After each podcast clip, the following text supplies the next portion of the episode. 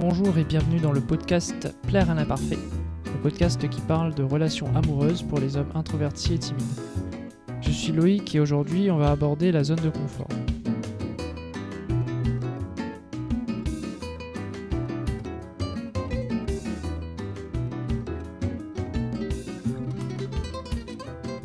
La zone de confort, c'est un état psychologique où on se sent à l'aise, on éprouve peu d'émotions négatives comme l'anxiété ou la peur et on se sent en sécurité. Par exemple, lorsqu'on a l'habitude d'emprunter une route, en général, on ressent très peu d'anxiété, on connaît cette route, il y a donc peu d'incertitude. Là, on est dans notre zone de confort. À l'inverse, lorsqu'on part dans un nouveau pays, nouvelle ville, on ne connaît pas les lieux, donc ça peut engendrer du stress et de l'anxiété. Et à ce moment-là, on sera sorti de notre zone de confort. Pareil lorsqu'on démarre une nouvelle activité. On ne connaît pas l'activité, donc en général, on peut assez vite être stressé et anxieux. L'idée la plus couramment populaire euh, dans ce qui concerne la zone de confort, c'est que il faut sortir de sa zone de confort. On nous encourage à en sortir le plus possible et aller le plus loin possible. Cette idée a été euh, popularisée dans les entreprises et dans les livres de management au XXe siècle parce qu'il fallait des employeurs qui soient productifs et qui apportent de la valeur. En fait, cette croyance, cette idée a été basée notamment sur les études de Yerk et Dodson, qui ont voulu évaluer la vitesse de formation d'habitude, la vitesse d'apprentissage, selon le niveau de stimulation que recevaient des rats. Lorsqu'ils devaient choisir entre la boîte noire et la boîte blanche, s'ils choisissaient la boîte noire, ils recevaient un électrochoc de différentes intensités. Et plus cet électrochoc était fort jusqu'à un certain point, et plus les rats apprenaient vite à choisir la boîte blanche. Le problème avec cette étude, c'est que par la suite, elle était assez remise en cause car elle était basée sur la peur et l'anxiété. D'autres études ont montré que le stress, au contraire d'augmenter les performances, les diminuait, notamment en affectant le, niveau d'attention et aussi le bien-être, chose que ne prenaient pas en compte euh, les chercheurs à ce moment-là. Ils omettaient également d'autres facteurs dans le choix en ne prenant en compte que la cause et l'effet. C'est-à-dire, on électrocute le rat, alors il choisit la boîte blanche. Ce problème s'appelle l'effet de black box, qui euh, est un biais euh, de recherche qui peut arriver lorsqu'on fait des études de ce genre. Mais du coup, pourquoi sortir de sa zone de confort dans ce cas? Eh bien, lorsqu'on sort de notre zone de confort, c'est souvent parce qu'on est motivé pour obtenir quelque chose. Si on choisit volontairement de le faire, c'est qu'on a une certaine motivation à obtenir quelque chose. Par exemple, un certain statut, des compétences, faire des rencontres rendre sa vie plus intéressante et finalement augmenter son estime de soi. Depuis, certaines euh, thérapies comportementales ont été mises en place afin de pouvoir se confronter à la peur progressivement. Par exemple, l'exposition graduée. Ici, il s'agit d'aller plutôt dans la zone proximale de développement, qui est juste après la zone de confort, sans pour autant aller dans la zone de panique où le niveau d'anxiété est trop élevé pour pouvoir gérer la situation.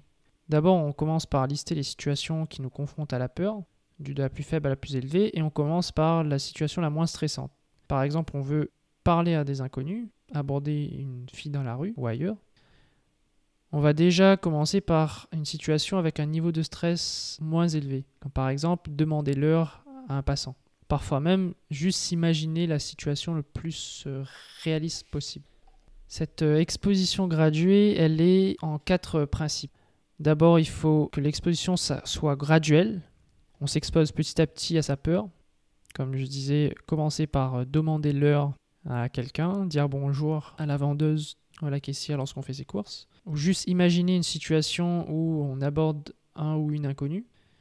Le deuxième principe, c'est l'exposition prolongée. L'exposition doit être prolongée. Lorsqu'on s'expose à notre peur, notre anxiété va augmenter. Au bout d'un certain temps, on va commencer à s'habituer à cette peur.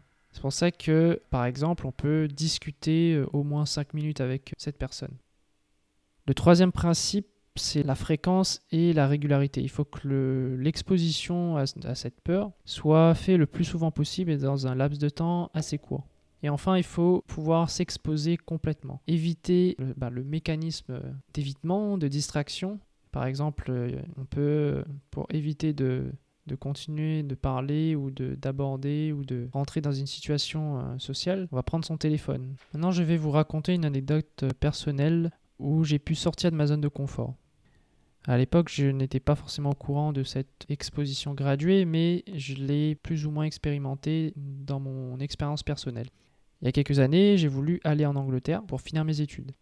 C'était un choix de ma part, car euh, ce n'était pas obligé par mon école.